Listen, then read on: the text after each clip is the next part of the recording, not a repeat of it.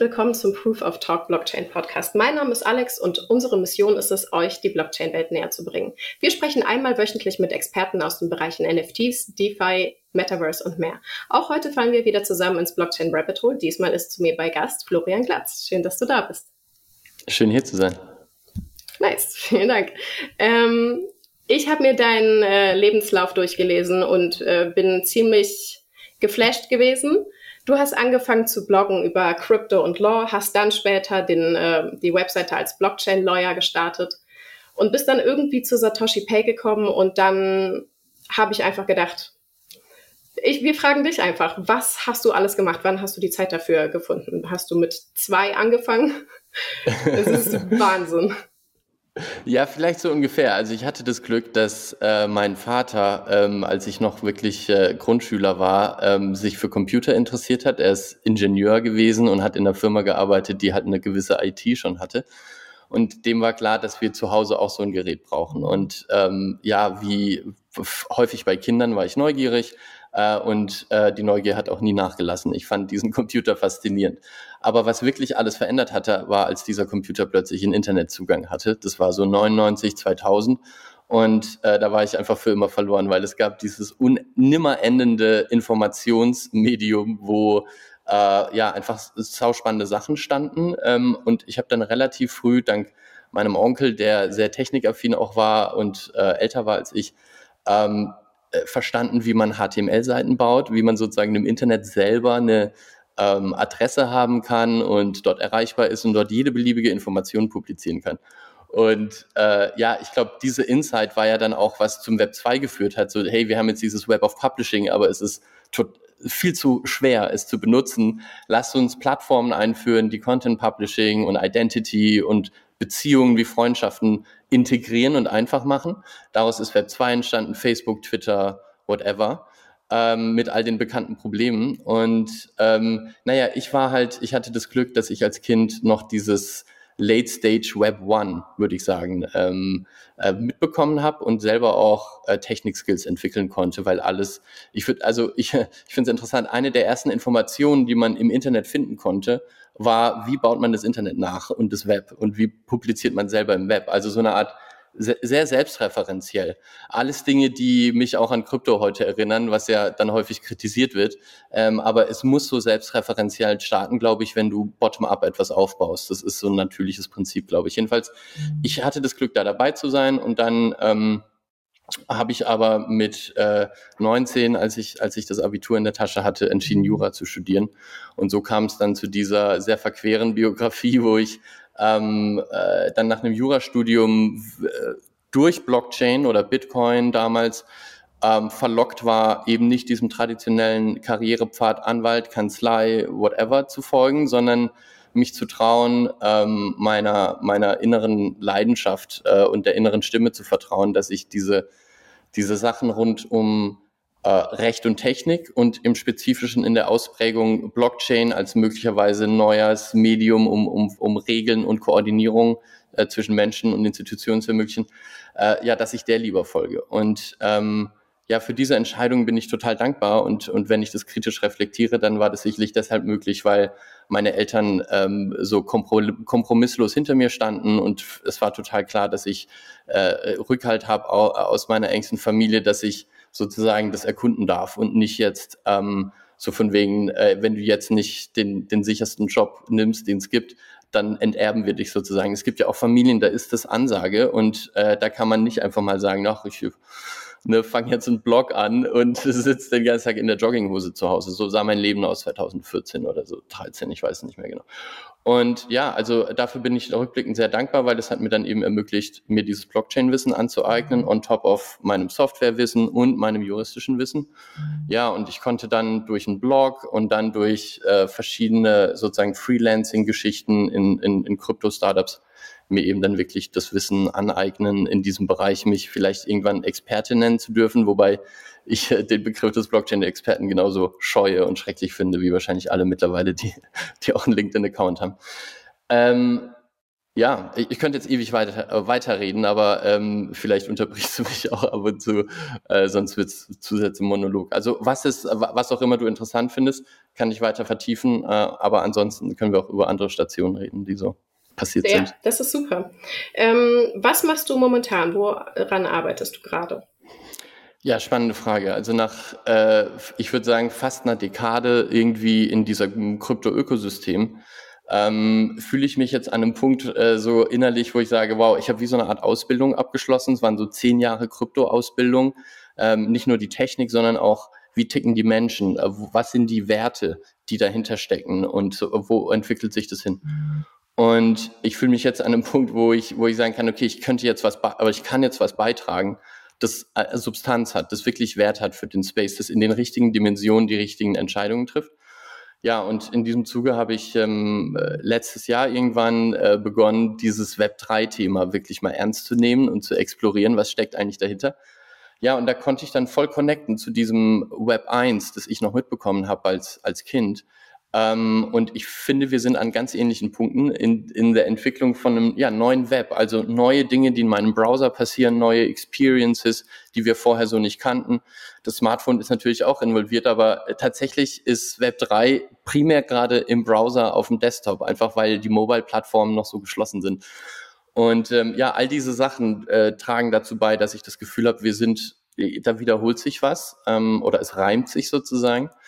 Und ähm, äh, jetzt speziell, woran ich arbeite, ist eine Kommunikationsplattform für Web3 Communities. Das sind DAOs oder NFT-Communities oder andere äh, Kollektive, die ähm, in gewisser Weise die Blockchain nutzen, in Form von Tokens vor allem oder Governance, also Entscheidungen, äh, dezentrale, äh, und die derzeit kein wirkliches Zuhause haben, um das in einer Art und Weise zu tun, die verständlich ist, die äh, den Leuten hilft, genau diese domänenspezifischen Herausforderungen, Governance, Membership in der DAO und so weiter, wirklich auszufüllen.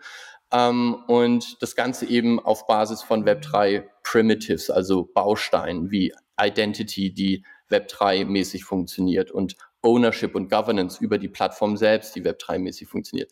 Das sind alles so obvious Dinge, die, glaube ich, alle unterschreiben würden, dass wir die haben sollten. Aber de facto lebt Web3 auf Discord heute und ein bisschen auf Telegram und ein bisschen auf Crypto-Twitter und ein bisschen auf Mirror XYZ und ein bisschen auf Snapshot und ein bisschen auf Gnosis Safe und ein bisschen auf XYZ. Also du siehst eine Range an Tools, die für sich cool sind, aber zu fragmentiert sind, zu, äh, zu schwer noch zu benutzen für Normies. Ähm, es erfordert auch Metamask und, und Browser-Extensions und all diese Sachen. Und ich glaube, Web 3 bedeutet, dass wir das alles sehr, sehr stark vereinfachen müssen, aber auch können äh, durch neue Techniken und den Zugang so einfach zu machen, dass auch Web 2 Menschen sozusagen ongeboardet werden können. Äh, das alles zusammengefasst äh, ist, woran ich jetzt arbeite und das Projekt heißt Common Ground ähm, commonground.cg ist die Domain und ähm, ja, ist ein ziemlich schönes Projekt. Wir sind auch eine DAO. Das heißt, ich lerne jetzt auch wirklich von innen heraus, was bedeutet es, eine DAO zu bauen, äh, was sind all die Dinge, auf die man achten muss. Und das ist durchaus auch nochmal eine äh, Learning Experience, die ich habe, die ich, die ich sehr, sehr schätze. Ja, krass. Intensiv. Ich äh, stelle mir vor allem krass vor, dass du direkt das, was du eigentlich äh, weitergeben willst an Wissen, dir gleichzeitig auch aneignest. Weil während du an der DAO arbeitest, musst du dich natürlich zwangsläufig mit vielen Web3-Themen auseinandersetzen. Gleichzeitig bietest du genau das an und siehst, wo die Lücke ist. Also was genau die Zielgruppe, die vielleicht uns inkludiert, was die wirklich suchen und was der nächste Schritt des Ganzen ist. Hm, ich weiß nicht genau, wie du ähm, das Internet nutzt oder welche Plattform du nutzt und mit welcher Intention du das gerne optimieren würdest. Also wie kann ich es mir im Alltag vorstellen? Was sind die Benefits äh, zum Beispiel von eurem Service? Ähm, also konkret die Benefits sind, äh, glaube ich, am einfachsten zu verstehen für Leute, die heute schon im Web 3 versuchen zu arbeiten, die zum Beispiel für eine DAO arbeiten oder auch ein normales Web 3 Company, die aber alle ähm, parallel immer eine Community mit aufbauen, weil in Web 3 brauchst du die Community, um ähm, deine On-Chain-Services zu nutzen oder zu bootstrappen oder um Liquidität zu bereitstellen, um Governance zu machen. All diese Dinge sind community-basiert und das heißt, die enden alle auf Discord in der Regel. ähm, und bauen dort Projekte auf. Und ich glaube, Discord im Spezifischen ist halt ein, eine sehr problematische Software, weil sie wurde für Gamer gebaut und serviced auch primär diese Gamer-Community. Die Web3-Community dort ist in der Minderheit und es gab auch schon offizielle Kommunikation, dass man Web3 nicht toll findet und nicht unterstützen wird for the foreseeable future. Top-down von dem Management von Discord. Äh, gleichzeitig ähm, ja, finden täglich ähm, Security-Attacken auf Web3-User in Discord statt, weil das Identity-Model von Discord nicht nativ nach Web3-Maßstäben ausgerichtet ist und deshalb äh, viele Betrugsversuche möglich sind, äh, wo letztlich Nutzer durch geschickte Manipulation äh, von Eingabefeldern und anderen Dingen von Betrügern dazu äh, äh, ja, gebracht werden, ihre, ihre wertvollen NFTs oder andere Dinge irgendwo hinzuschicken. Ähm, es kursieren auch Links auf Uniswap Token Pairs, wo ein Fake-Token geswappt wird, das so heißt wie das eigentliche Token. Es lässt sich so viel scammen in Web3 und äh, Discord speziell ist total ähm, apathisch dem gegenüber. Denen ist es völlig egal. Das heißt, die prüfen keine Links auf obvious scammy Sachen, die prüfen keine Identitäten auf obvious Scam, weil es interessiert die keinen Meter. Äh, andere Themen sind, wie bleibst du, wenn du in einer DAO bist, oder nicht nur in einer, sondern in fünf oder zehn Communities, wie bleibst du on top, was die aktuellen Diskussionen angeht rund um Governance Proposals? Das ist quasi ein Fulltime-Job. Äh, wenn es eine Plattform gäbe, die dir intelligent diese Informationen bündelt und aufsortiert und aufbereitet, dass du asynchron jederzeit up, dich updaten kannst und engagen kannst. Das sind alles Dinge, die sind total möglich. Ähm, es gab bislang nur niemanden, der sich diesem Problem angenommen hat. Ähm, und ich glaube, ähm, auch for obvious reasons, weil die Incentive bislang in Web 3, was vorher, würde ich sagen, einfach nur Krypto war und nicht wirklich Web 3, ähm, war es letztlich komplexe Smart Contracts zu bauen, die tolle Interaktion zu lassen, sodass die Leute, die es bauen, möglichst schnell, möglichst reich werden. So, das war ungefähr die Incentive. Also nicht, dass das die Motivation von allen waren, aber die, die, der Fokus lag auf dem Smart Contract Layer. Der Fokus bei Common Ground liegt auf dem Web 2 UX und Integration Layer, auf dem Accessibility Layer. Wir bauen keine Smart Contracts oder Protokolle. Wir versuchen, das, die tollen Sachen, die da sind, wirklich nutzbar zu machen. Und dieser Übersetzungsschritt den hat noch niemand gemacht, weil bisher war es viel zu verlockend, das Geld schon vorher zu machen. Jetzt haben wir einen Bear Market, Tokens sind erstmal nichts wert. Es ist die perfekte Zeit, äh, die Leute dafür zu sensibilisieren, jetzt auch sowas ernst zu nehmen. Deswegen glauben wir, dass Common Ground gerade eine super Lösung ist für Leute, die eben in Web 3 sind. Und perspektivisch für Web 2 Companies, glaube ich, gilt dasselbe. Ähm, in Zukunft werden die Firmen und Unternehmen ähm, erfolgreich sein am Markt, die eine engagte, aktive User-Community haben und andere Stakeholder, sei es aus ihrer Supply Chain oder anderswo, äh, die sozusagen Teil eines Metaverse-Office-Komplexes sind und alle sind erreichbar. Es gibt regen Austausch, nicht nur in dieser Blase Office und Team, sondern die Leute, für die ich arbeite, meine User, die sitzen mit mir da und trinken vielleicht einen Kaffee im Metaverse-Café. Also ähm, all diese Interaktionen sind ja dank Remote First und digitalem Office möglich. Wir leben sie nur noch nicht. Und ich glaube, die Endvariante ist halt, dass äh, jedes Unternehmen äh, eine Community haben muss in Zukunft. Und ähm, äh, wenn ich auch als Jurist jetzt über Compliance-Fragen nachdenke, sind es halt in Zukunft die dezentralen Entities, die noch wirklich interessante Dinge auf der Blockchain tun können. Zentralisierte Entities können in Zukunft ohne Erlaubnis von äh, Finanzmarktaufsichtsbehörden gar nicht mehr interessante Dinge tun mit Tokens. Das ist jetzt alles wegreguliert worden in Europa im Prinzip. Äh, mit Mika, das ist noch nicht in Kraft, aber das wird kommen. Ähm, und das Einzige, was zumindest eine Chance hat, nicht von der Mika-Regulierung erfasst zu sein, sind wahrhaft dezentrale Governance-Systeme, die Dinge tun. Und ähm, heute gibt's diese Tools halt noch nicht für dezent wahrhaft dezentrale Governance und Common Ground ist ein erster Schritt in die Richtung, das echt wirklich real zu machen. Und ähm, ein Element, das zum Beispiel sehr wichtig ist, ist Identität. Ohne Identity-Modelle kann Web3 gar keine echte Governance ermöglichen. Das heißt, heute kann es noch gar keine gute Governance geben, weil äh, alles ist One Token, One Vote. Ähm, und äh, das kommt mit vielen Problemen. Ähm, das Engagement in DAOs ist quasi non-existent. Es sind ein paar wenige Leute, die wirklich Entscheidungen treffen, irgendwelche Token Whales und ja, also es, es wird allen klar, dass wir da viel, viel besser werden müssen. Mhm. Okay, cool, weil der Community-Gedanke, den sehe ich auch auf anderen Ebenen im Leben, dass es viel mehr in die Richtung geht, okay, wir müssen einfach zusammenarbeiten und das in einem bestimmten definierten Kreis machen. Und ich arbeite zum Beispiel an einem Schulprojekt, was einfach dezentral organisiert ist. Nicht, weil das jemand beschlossen hat, sondern einfach, weil das so entstanden ist. Und klar übernimmt jeder Aufgaben und Verantwortungen. Und ähm, teilweise muss abgestimmt werden. Und ich sehe das in meinem Alltag wie ein non-digitale DAO. Und das ist schon sehr, sehr cool. Aber wenn ich mir vorstelle, wir wachsen und wir haben irgendwann doppelt so viele Kinder in der Schule, dann wird es einfach eine haarige Angelegenheit. Und dann muss ich sagen, okay, meine Softwarekenntnisse sind super limitiert, aber mein Leben würde es enorm erleichtern, wenn wir genau diesen Space, den wir in der Realität haben, um diese organisatorischen Sachen zu machen, einfach dort haben. Es ist accessible. Also viele hier haben einfach kein Smartphone. Okay, viele haben vielleicht keinen äh, Computer, weil sie davon überzeugt sind, dass es, dass sie es einfach nicht brauchen. Das wäre so der nächste Schritt, diese Leute zu onboarden. Kein Plan. Mhm. Also ich denke. Du sagst es, wir haben ja. äh, tatsächlich schon eine Lehrerin, die uns nutzt, die äh, ihren, die macht sozusagen, die bringt ihren Schülerinnen und Schülern Social Media bei und wie man sich auf Social Media richtig verhält, was sind die Pitfalls. Also super, super an sich schon. Äh, aber die hat Common Ground entdeckt und nutzt jetzt Common Ground, um auch Web3 Principles zu erklären. Was ist eine Wallet? Was ist eine Identity? Was sind, was ist Verschlüsselung? Was sind Signaturen?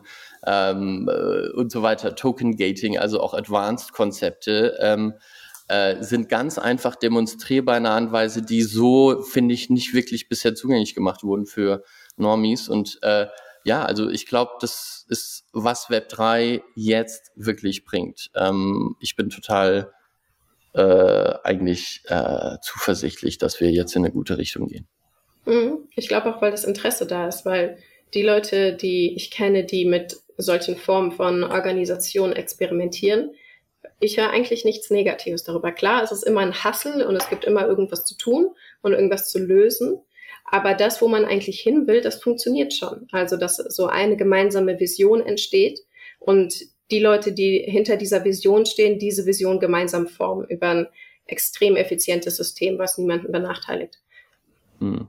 Ist auch eine geile Ich glaube auch, dass der, im Grunde sind DAOs digitale Vereine. Mhm. Und ich mhm. glaube, der Verein erfährt durch seine digitale Transformation eine totale äh, Revival. Ähm, und äh, wir bauen, glaube ich, den Purpose Graph oder den Passion Graph oder Interest Graph des Internets jetzt auf.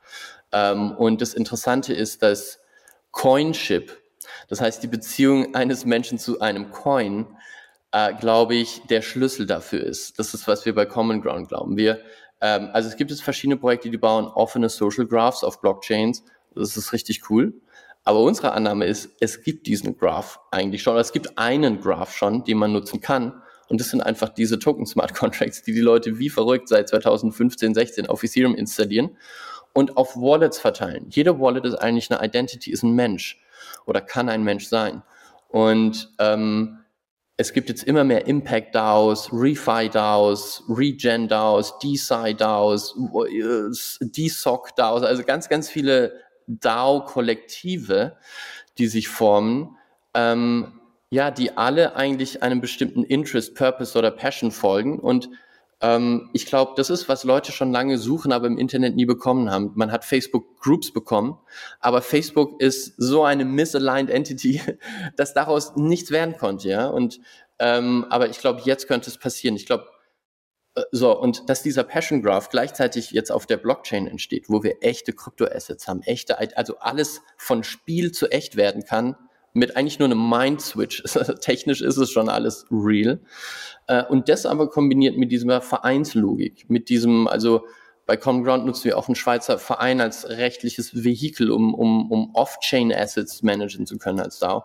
Und ähm, ich, ich glaube, dass das andere auch häufig tun werden. Das heißt, wir sehen wirklich dieses Revival des Vereins und der Aufbau dieses Passion Graphs im Internet, wo, glaube ich, ganz, ganz viele Menschen plötzlich andocken können an andere Leute überall aus der Welt, die sich dieselben Fragen stellen, weil ich glaube, wir sind gerade durch das Internet, aber auch die Medien und so weiter so synchronisiert worden mittlerweile. Wir, wir denken alle schon dieselbe Zukunft, aber es gibt noch kein Common Knowledge darüber, dass wir das alle schon denken. Und ich glaube, wir brauchen so eine Singularity of the Mind, wo wir es schaffen, in der kritischen Masse von Menschen denselben Common Knowledge Stand, dieselbe geteilte konsensuale Wahrheit darüber, was wir glauben, wie eine gute Zukunft aussehen könnte, herstellen. Und dann können wir in diese Richtung gehen. Ähm, da bin ich immer mehr von überzeugt. Und ich glaube halt, dass, dass wir ja mit, mit, mit Krypto einen Teil der Lösung haben in Form von globalen Koordinierungswerkzeugen, äh, um, um diesem Schritt, um dieser, diesem Ziel einen Schritt näher zu kommen. Mhm. Nice. Ähm, ähm, bezüglich dieses Passion Grounds, ich kann mir vorstellen, dass es vielleicht in der Zukunft dann einfach einen größeren Impact hat, was, äh, was äh, Minderheiten möchten, beziehungsweise Minderheiten, die eigentlich nur lokale Minderheiten sind, aber keine internationalen Minderheiten. Und vielleicht ist es einfach so, dass das, was äh, uns Web 2 bringen sollte, die Vernetzung, die aber natürlich sehr kontrolliert vernetzt Vernetzungen zulässt nur, äh, dass das im Web 3 einfach wegfällt und dass äh, sozusagen durch den Mittelsmann, lass es, also ich weiß nicht, ob man es Zensur nennen muss, kann man vielleicht, aber man kann auch einfach sagen, okay, da ist so ein Bottleneck und der wird einfach entfernt. Oder? Ähm, ja, ich glaube, es ist, ja, man, man kann es so oder so framen. Ich glaube, ähm, am Ende hast du recht. Gemeinschaft und Community war schon immer der Building Block von allem. Ähm, und äh, ich glaube, wir, wir äh, erinnern uns daran zurück, äh, dass das so ist. Und ähm, Web 3 scheint ganz natürlich ähm, äh, dem Raum zu geben. Das ist, ähm, fühlt sich sehr organisch an. Und ähm, ich habe zum Beispiel mal im Rahmen von der Research jetzt für Common Ground mal geguckt, was also auf Twitter kann man so Listen kuratieren mit verschiedenen Accounts. Wenn man zum Beispiel sagt, hey, das sind jetzt alle interessanten Leute, die zu dem Thema tweeten, packe ich die in eine Liste, dann habe ich einen eigenen Stream nur von diesen Leuten. Okay. Ich habe mir alle Listen angeguckt, die es im Crypto-Space gibt. Ich habe mich durch tausende von Listen geklickt, um so zu sehen, was geht so ab. Und ähm, ich war wirklich erstaunt, dass gerade in, im NFT-Bereich waren mit Abstand die meisten kuratierten Gruppen, die ich gefunden habe, waren äh, Black Artists, äh, LGBT ähm, und äh, ich weiß noch ein paar andere so Signalwörter für, hey, hier sind äh, ne, diese, diese immer more vocal Communities, äh, die wir jetzt immer mehr wahrnehmen, finde ich, in der, in der, in der Debatte über, über ja, Global Justice und, und all die Themen, die wir haben, auch in der westlichen Gesellschaft, die äh, diese Technologien für sich nutzen. Und äh, ich habe auch von vielen gesehen, die sagen, hey, weißt du, alle Leute haten auf JPEGs und, und bla bla, aber ich kenne hier X, ich weiß nicht, Mütter in irgendeinem südamerikanischen Land, ich weiß nicht welches, die leben mittlerweile davon. Oder das ist ein Ad, das ist Zusatzeinkommen, das eine ganze Familie ernährt und so. Äh, ich finde, man muss immer beide Seiten sehen. Und ähm, also Krypto ist heute schon extrem empowering ähm, für viele kleine Leute, die auch auf dem Schirm der Leute nicht existieren, die sich angeblich für die Leute einsetzen. Ich finde, da gibt es eine ganz krasse, komische Scheuklappen-Mentalität häufig. Ja, für wahr. Ja, und ich finde es sehr cool, weil unsere Generation und natürlich die nachfolgenden sind quasi Digital Natives. Das heißt, es ist für uns kein großes Problem, uns da reinzudenken. Wenn ich meinen Eltern versuche zu erklären, was ich mache, und wie das alles funktioniert, dann ist es für die schon sehr, sehr anstrengend.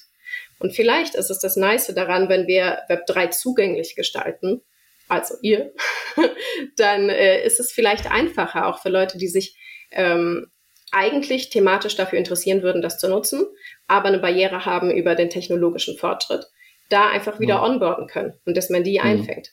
Weil ich ja. kann mir gut vorstellen, wir, weil wir das alle erlebt haben, während wir vor allem die Kryptowelt äh, erforscht haben. Du brauchst drei Milliarden Wallets gefühlt, die sind überall verteilt. Dann geht dir das Profil von deinem Browser verloren. Da war aber die eine Information, die dich zu dieser Wallet gebracht hätte, was dir jetzt nie wieder einfallen wird und dann einfach, okay, ist es weg. Ich meine, ich bin ein Freund davon, dass man selber auf seine Finanzen aufpasst. Das ist die Downside, Downside der ganzen Geschichte. Aber meinen Eltern könnte ich jetzt nicht erklären, okay, das ist jetzt Lehrgeld. Das passiert dir jetzt einfach.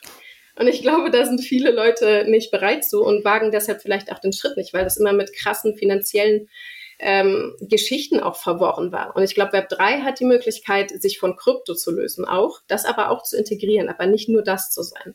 Und das wird, glaube ich, auch. Du bringst es auf den Punkt. Ja, du bringst es auf den Punkt. Ich glaube, genau das ist zumindest eine Dimension von Web 3. Es gibt ganz viele spannende Perspektiven auf Web 3. Eine andere spannende Perspektive ist auch Web 4. Mhm. Also wenn du darüber nachdenkst, was wird Web 4 ja. sein, was ist dann Web 3? Und ich glaube, da tritt dieser Accessibility Layer, über den wir jetzt diskutieren, tatsächlich in den Hintergrund, weil der ist einfach äh, angenommen. Es ist eigentlich unnatürlich, dass wir den noch nicht haben, beziehungsweise erwartbar, aber ändert sich jetzt.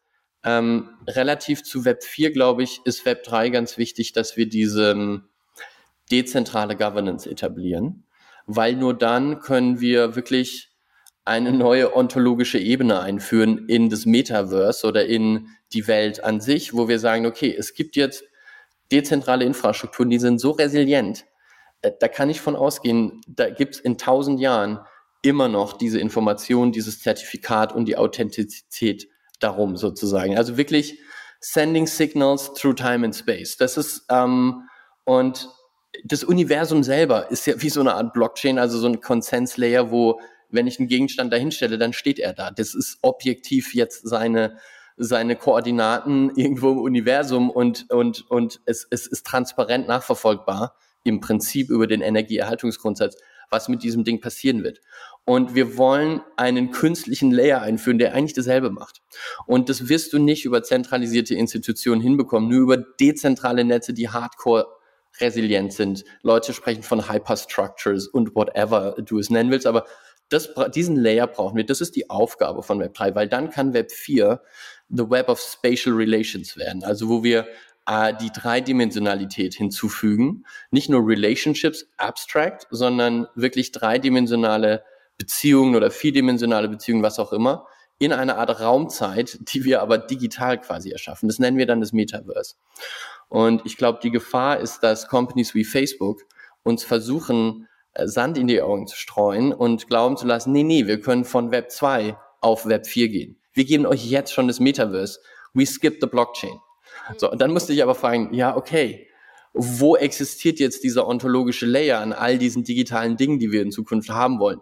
Ach so, in Mark Zuckerbergs MySQL Database. Okay, geil, geiler Vorschlag, Mark. Go home. So.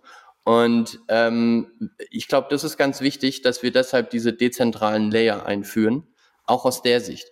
Ähm, aber ähm, das ist gerade persönlich gar nicht mein Fokus. Ich weiß nur, dass andere Leute da viel drüber nachdenken schon, was ich faszinierend finde, weil Web 3 noch nicht mal da ist und die Leute reden schon über Web 4, Jack Dorsey über Web 5.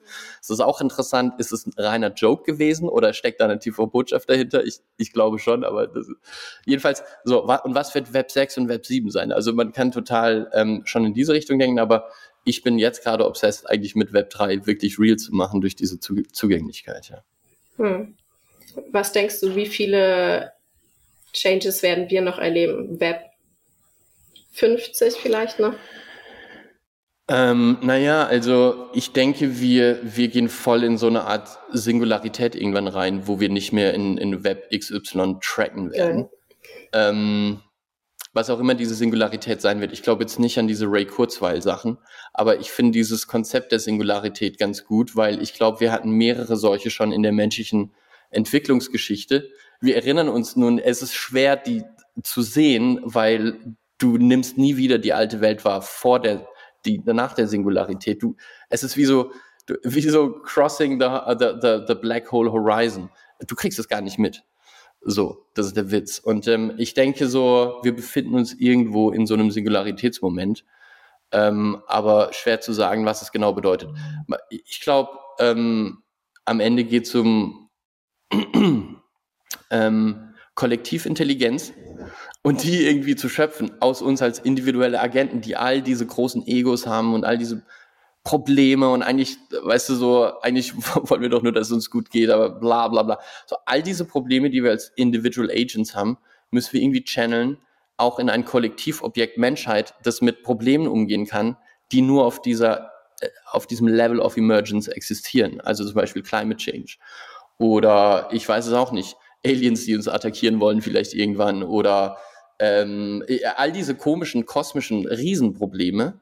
Ich glaube, äh, wir müssen sozusagen noch die Entity schaffen, die, die das tut, die, diesen Superhuman. Und ähm, das ist ein Kollektivwesen. Ähm, und ich glaube, es geht darum, das zu bauen. Das ist so, ja, und, und gerade sind diese Web Sachen, glaube ich, worin wir das mitunter tracken. Ähm, aber ich denke, dass wir das irgendwann hoffentlich hinter uns lassen und viel krasser werden. Aber ich weiß auch nicht, wann das passiert und es ist natürlich hochspekulativ. Das ist jetzt nur meine persönliche Meinung. So ein bisschen wie Atlantis auferstehen lassen. Äh, ich, äh, gucke ich äh, gucke gerade eine Serie auf Netflix, wo genau dieses ähm, Kollektiv und der kollektive Informationsaustausch äh, durch eine DNA-Veränderung ausgelöst wird bei manchen Leuten.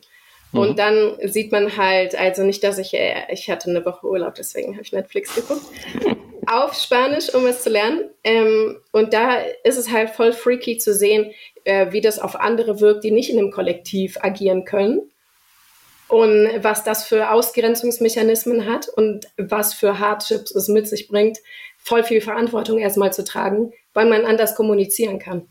Mhm. Das ist auch crazy, weil ich glaube, jeder Unternehmer, der jetzt da reingeht, der hat einfach eine fette Verantwortung, das mhm. einfach richtig geil zu machen. Weil das mhm. werden wahrscheinlich so die Role Models, der die danach äh, darauf rumbasteln. Weil erstmal so ein Base zu legen und dann zu sagen, okay, also darunter einfach nicht mehr, mhm. das ist schon eine Aufgabe. Du triffst voll den Nerv. Also erstens finde ich das cool, dass du die Netflix-Serie nennst, weil ich habe das Gefühl, in allen Bereichen der Gesellschaft konvergieren wir auf ja. dieselbe Einsicht. Komplett. Und das ist ziemlich cool, weil das ist genau das, was passieren würde, wenn das, was ich sage, wahr wäre. Ähm, und das andere ähm, ist etwas, das wir bei Common Ground super ernst genommen haben, ähm, wo ich auch super dankbar bin für Jan, mit dem ich Common Ground gestartet habe, der so eine starke Ethik in sich trägt, ähm, die, die äh, einfach auch ganz, ganz äh, fundamental äh, auch ist für das Projekt. Er ist überzeugter Veganer und ich, ich will seit Jahren vegan sein und bin aber als Fleischesser erzogen worden, wie Jan auch, aber ich fehle immer wieder, einfach kein Fleisch zu essen. Ich würde es aber gerne komplett lassen. Und Jan ist so stringenter Veganer, so, der hat nie wieder Fleisch gegessen, seit er das entschieden hat. Also wir sind fundamental andere Menschen, würde ich sagen. Und ähm, äh, jedenfalls, was, was wir verstanden haben bei Common Ground, ist, dass wir eine ganz ethische Funding Story bauen möchten, die ein Beispiel etabliert dafür, wie man auch Venture Capital und all diese Tools, die wir da draußen haben, nutzen kann in einer Art und Weise, ohne ein Unternehmen zu bauen, das danach per Definition schlechte Dinge tun muss, weil seine Incentives nicht aligned sind mit dem Public Interest. Das heißt, unsere Herausforderung, die wir auf der organisatorischen äh, Ebene akzept, also wahrgenommen und akzeptiert haben und, und, und löst, auf dem Weg sind zu lösen, ist eben zu sagen, okay, wie baut man jetzt bottom-up, ähm, ohne staatliche Förderung, sondern mit den Mitteln des privaten Markts eine, ein, ein Venture, das zu einem Public Good werden soll? Wie, wie sieht dieser äh, Weg aus? Welche Entscheid, was sind die wichtigen Entscheidungen, die du wo treffen musst, um zu verhindern, dass aus dir als erfolgreicher Gründer der nächste Mark Zuckerberg oder Elon Musk mhm. wird. Ähm, wie, wie kannst du diese Zentralisierung auf eine Person verhindern, sondern gerade das wegdezentralisieren, an deine Nutzerinnen und Nutzer geben, an die Communities oder wer auch immer deine Stakeholder sind. Ähm, und wir haben diese Challenge äh, super ernst genommen und bauen eben darum jetzt Lösungsmechanismen und Wege und haben es bislang auch geschafft, zum Beispiel eben Kapitalgeber mitzunehmen auf dieser Reise. Und ich weiß, wir sind nicht die Ersten, die das machen. Es gibt diese ganze ReFi-Community, ähm, wo es ja nur darum geht, wie kann man Regenerative Financing Models äh, möglich machen, die sowohl den Investoren eine Upside geben, aber eben auch das Projekt äh, mehr Freiheiten geben und so. Und wir sind, wir sehen uns auch als Teil dieser Bewegung. Und ich glaube, dass ähm, hier auch die, die Kryptoszene trotz all der Scams, die parallel passieren, auch gleichzeitig die Zukunft baut, die richtig guten Sachen. Ähm, die werden nur häufig nicht gesehen, aber it's, it's happening, ja. Hm. Ähm, mich hat das ein bisschen an das Recht auf Fernflüstern erinnert, weil man kann ziemlich viel machen, aber Fernflüstern einfach noch nicht, weil die Kommunikation, die wir haben, häufig per se einfach so, wenn man online geht, nicht bietet, dass man fernflüstert. Und ich kann mir gut vorstellen, dass unsere Gesellschaft sich auch verändern würde, basierend auf der Option, man kann einfach fernflüstern in Web 3 vielleicht. Also, dass es tatsächlich nicht darum geht, ich verheimliche jetzt, dass ich äh, äh in irgendeinem Freeport für 83 Milliarden Bilder stehen habe, fernflüstern, sondern einfach Daily Shit. So, das ist einfach schon mal die Grundlage dessen ist, dass wir kommunizieren, mit wem wir kommunizieren und nicht diese Kommunikation irgendwo anders hingelangt. Und ich glaube, hm. wir sind so krass digital unterwegs. Wir machen alles digital. Also ich bin sehr überzeugt davon, dass eins der wenigsten Sachen, die digital noch nicht geht, Flüstern ist. Einfaches Flüstern. Hm.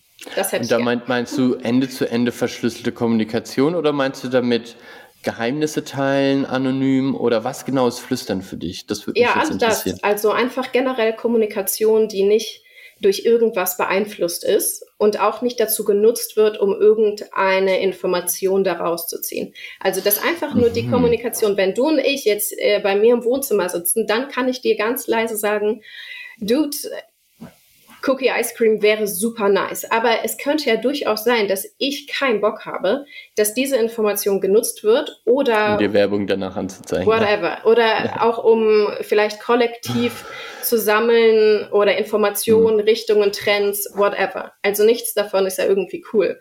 Und ich glaube, auch dann würde es sich reduzieren, dass man von außen so krass beeinflussbar wird.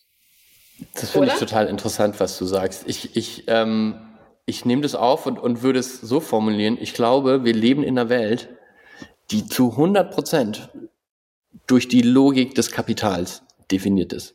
Mittlerweile. Und unter anderem eben auch unsere tägliche Kommunikation. Alles, was wir sagen, wird von irgendwelchen Datenkragen genutzt, um Kapital rauszuextrahieren, kurz-, mittel- und langfristig.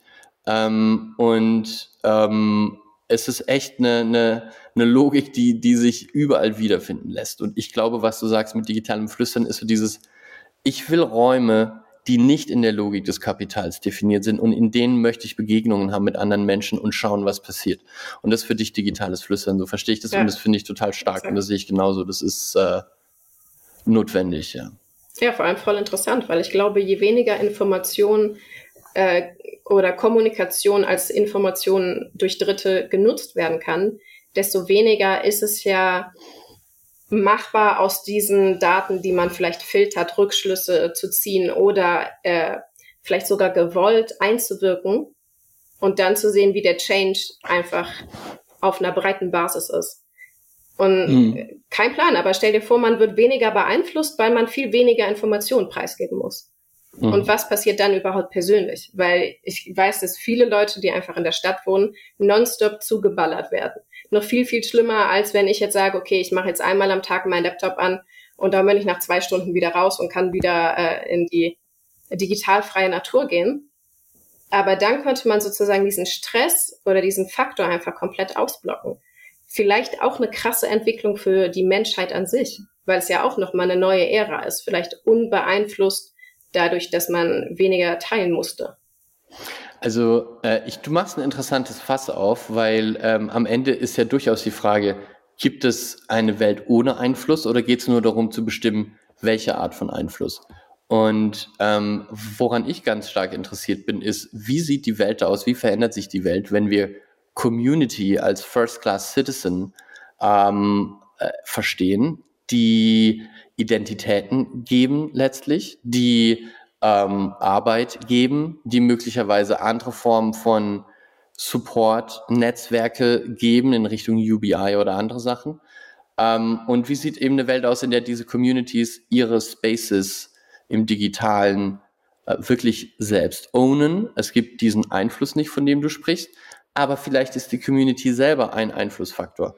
Ähm, und ähm, ich bin einerseits ein Fan der Welt zu sagen, so, gib jeder Community ihren eigenen Space. Gleichzeitig ist ja die Realität, dass wir immer noch in dieser physischen Welt zusammenleben und einen starken Incentive haben, uns nicht im Digitalen zu verlieren und die Welt zu vernachlässigen, sondern eigentlich das Digitale nutzen, um die physische Welt besser koordinieren zu können, weil as far as we know, it's still something, äh, wo wir, wo wir drauf aufpassen sollten. Ja. Und ähm, da ist dann meine Frage, welche Rolle kann Software spielen, um jetzt all diese Inseln, all diese Communities, die jetzt ihre Autarkie, Autonomie und sonst was haben, jetzt irgendwie zusammenzuführen, Konsens herzustellen, wieder näher zu bringen, dass wir diese polarisierte Gesellschaft, wie wir sie heute haben, ähm, überwinden können. Und ähm, ich glaube schon, dass da Software auch helfen kann in, in ganz verschiedenen Arten und Weisen. Ähm, äh, ja, das ist, sind auch Gedanken, die wir uns machen. Ähm, da kann ich aber auch noch nicht viel mehr wirklich Intelligentes zu sagen. Aber ich glaube, dass eben durch gewisse Designprinzipien, wie zum Beispiel auf Common Ground, haben wir gesagt, jede Community ist erstmal offen, jeder kann rein in die Lobby, kann sich umschauen, kann Fragen stellen. Aber dann gibt es eben diese privaten Spaces, wo die more committed Members und so weiter unter sich sein wollen und eben auch wissen wollen, mit wem sprechen sie. Sie brauchen Identitätsmodell. Und ich glaube, durch solche Arten von Prinzipien kann man schon dafür sorgen, dass, dass die Leute auch wieder näher zusammenrücken und an einer gemeinsamen Wahrheit arbeiten und nicht an diesen isolierten Filterbubbles weiterhängen. Also ja, ich denke schon, dass da viel möglich ist. Ja. Mhm. Und wie siehst du die Entwicklung der digitalen Identität? Was wird wichtiger dadurch, dass wir ins Web 3 gehen? Also meine, meine most interesting äh, These, die ich hier zur Zeit habe, ist, dass wir vielleicht ähm, dadurch, dass wir Community zu diesem First-Class-Citizen machen, wie ich das nenne, ich weiß nicht, wie man das auf Deutsch übersetzen würde, es ist im Englischen so im Sprachgebrauch einfach sozusagen, das ist auf dem höchsten Rang deiner Klassifizierung von ontologischen Objekten, mit denen du arbeitest in deiner Applikation. Was gibt es und, und was können die Dinge? Und Community ist, also bislang ist das Paradigma auf Social Plattforms ist, ich mache meinen individuellen Account, dann kreiere ich diese Community mit meinem individuellen Account, sei es auf Facebook, LinkedIn, Twitter, whatever. Dann gibt es da dieses Gruppenobjekt, aber ich bin der Admin, weil ich habe es kreiert und all diese Sachen. Die ganze Logik ist falsch. Was wir machen ist, wir, the first thing is the community. Und wir haben zwar auch independently, also unabhängig davon existierende User, aber viel wichtiger ist, die Community selbst ist ein unabhängig existierendes Ding. Es ist nicht an irgendeinen Nutzeraccount äh, geteilt, sondern it's its own thing. Und wir glauben, wir können das zum Leben erwecken, indem wir den Leuten, die individuellen Agenten darin, die, die Tools geben, dieses Kollektivobjekt zu managen. Und ähm, wenn wir das Prinzip weiterdenken, glaube ich, können wir eventuell in eine Welt kommen, wo wenn Communities stark genug werden darin, deine Identity zu providen, weil du findest deine Arbeit darüber, du findest deine Freunde darüber, du findest vielleicht Supportstrukturen darüber, dann hast du so viel Skin in the Game mit dieser Community-Based Identity, dass du die wirklich nicht verlieren willst. Und dieses, ich will diese Identity wirklich nicht verlieren, weil danach geht es mir sehr viel schlechter als heute, das ist für mich der Ersatz des physischen Gewaltmonopols des Staates.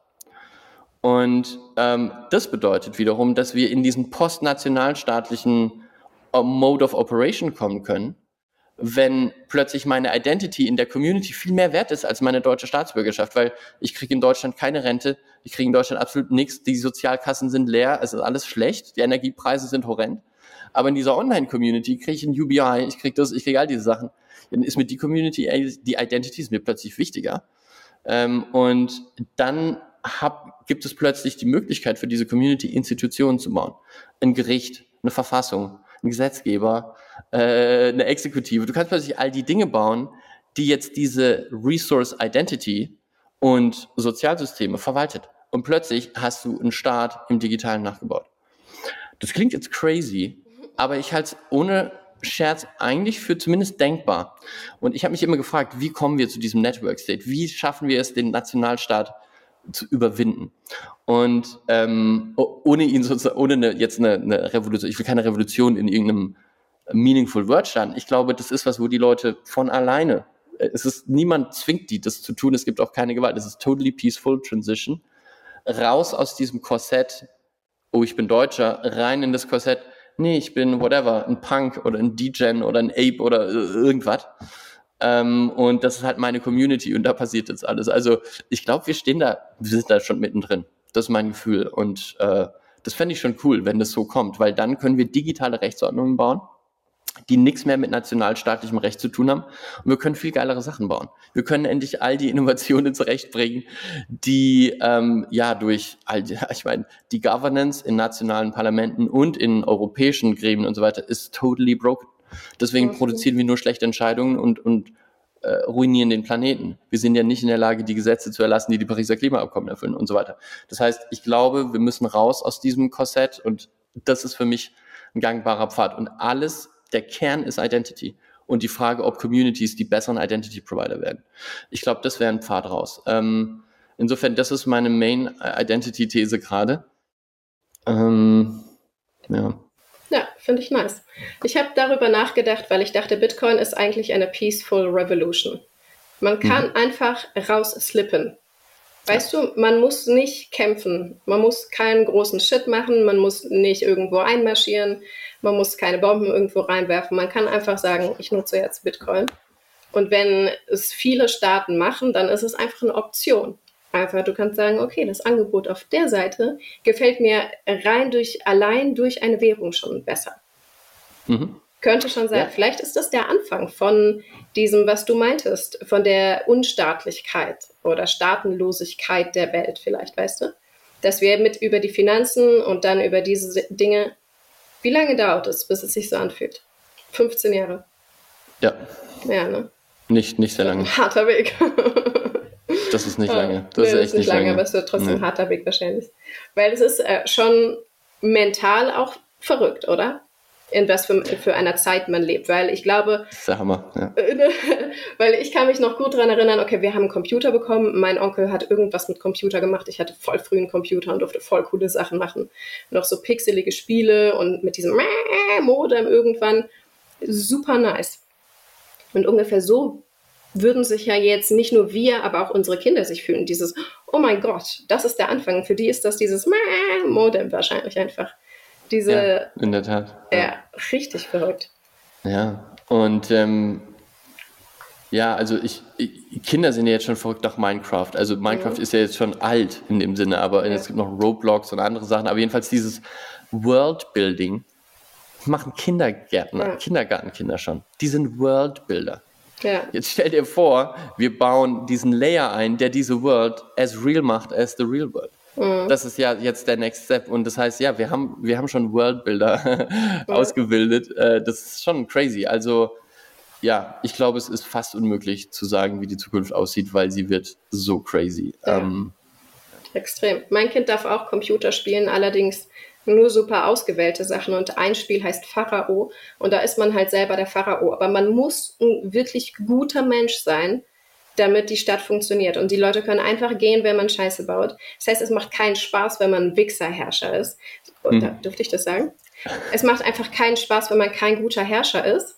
Und die Empathie dahinter finde ich halt geil, weil da siehst du, okay, auch wenn man Sachen entscheiden muss, muss man trotzdem ein guter Mensch sein einfach für die Community entscheiden, weil du willst ja nicht, dass die Leute einfach gehen und dann deine Stadt abfackelt oder so. Und das finde ich cool, weil ich werde voll häufig gefragt, weil hier auf der Insel, wo ich wohne, ist es meistens relativ streng mit Computerspielen und so und auch am Handy, heikle Geschichte, Strahlung, whatever.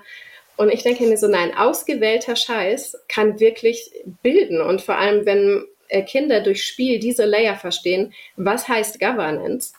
Ja. Also Yes. Nein, es ist so. Ja. Du, ich finde, du machst genau richtig. Ich weiß. nee, ernsthaft. Ich finde es mega cool. Vor allem äh, in Hinblick auf Identität. Vielleicht sind die Kinder, die jetzt ähm, anfangen, das Internet zu erkunden, noch so jung, dass sie es schaffen, ohne diese Kack-Identitäten ins Web 3 zu starten. Dass es so schnell geht, dass wenn das für sie relevant wird, in vielleicht, weiß ich nicht, kein Plan, wann gehen Kinder so richtig ins Internet? Wahrscheinlich so. So mit 12, 13, 14 oder 10 schon? Ja. Das ist immer früher, ne? Ich weiß es nicht. Also. Ich habe keine Ahnung. Hm. Wirklich null Plan. Aber sagen wir so zwischen 10 und 14. Wenn sich das dann so ein Transition-Ding, Web 3, Identität neu gedacht, dann geht es super schnell einfach. Weil das sind auch die Leute, die gelernt haben von unserer Generation, okay, so machen wir es vielleicht jetzt.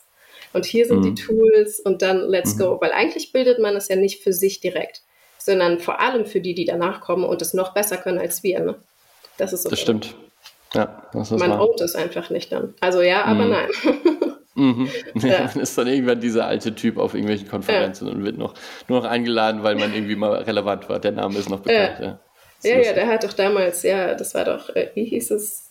Digital, ach nein, warte mal, mir liegt es eher richtig lustig. Aber das ist auch cool.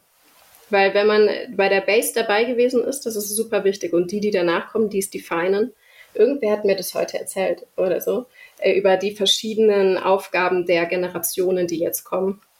Mm, und dass die hm, Digitalisierung ja. das ja total krass verändert hat, was wir dachten, was möglich ist für unsere Kinder und mm. äh, welche Optionen wir Kindern bieten können. Mm. Vor allem, das finde ich gehört für mich zur Grundlage dessen. die, das Potenzial freizuschalten, was äh, in der nächsten Generation einfach vielleicht da ist, aber bisher einfach gar nicht gesehen werden konnte, weil der Common Ground gefehlt hat, weißt du? Gut gesagt, ja. Exactly. Okay, sehr cool. Also ich habe jede Menge gelernt. Äh, was war das? Passion, der Passion Wort? Graph. Der Passion Graph. Das finde ich extrem interessant, weil ich das im Alltag beobachte und kein Wort dafür hatte. Hm. Hat mich äh, doch Sehr gut. bereichert. Sehr cool. Das freut mich. Ja, hast du auch was gelernt von dir? Ja, ähm, wie man ähm, seinen Kindern richtig die Medien näher bringt, glaube ich. Ähm, und ähm, Gern geschehen. Ein paar andere Sachen, ja. Gerne. Sehr cool. Ja, vielen Dank. Wo können unsere Zuhörer dich am besten erreichen, wenn sie irgendwas über dich wissen wollen, deine Projekte oder so? Ähm, am besten auf Twitter oder LinkedIn, würde ich sagen. Cool. Wie heißt du auf Twitter? Äh, man kann einfach Florian Glatz Twitter suchen oder äh, mein, mein Spitzname dort ist Hackerhut, ähm, wie der Hut von Friedrich Hecker, einem badischen Revolutionär dem, ich mich da, nachdem ich mich dort benannt habe, warum auch immer, ja. vor vielen Jahren. Also ich habe gerade 13-jähriges Twitter-Jubiläum. Ach krass. Äh, habe ich gestern gelesen, ja. Boah, das ist lang. Eigentlich vielleicht drei Jahre. Ich habe echt lange keinen Bock auf Social Media gehabt. Ja, Wale, super. Sehr cool. Dann vielen, vielen Dank, dass du da warst. Und nächste Woche hören wir uns wieder. Followt uns auf Social Media.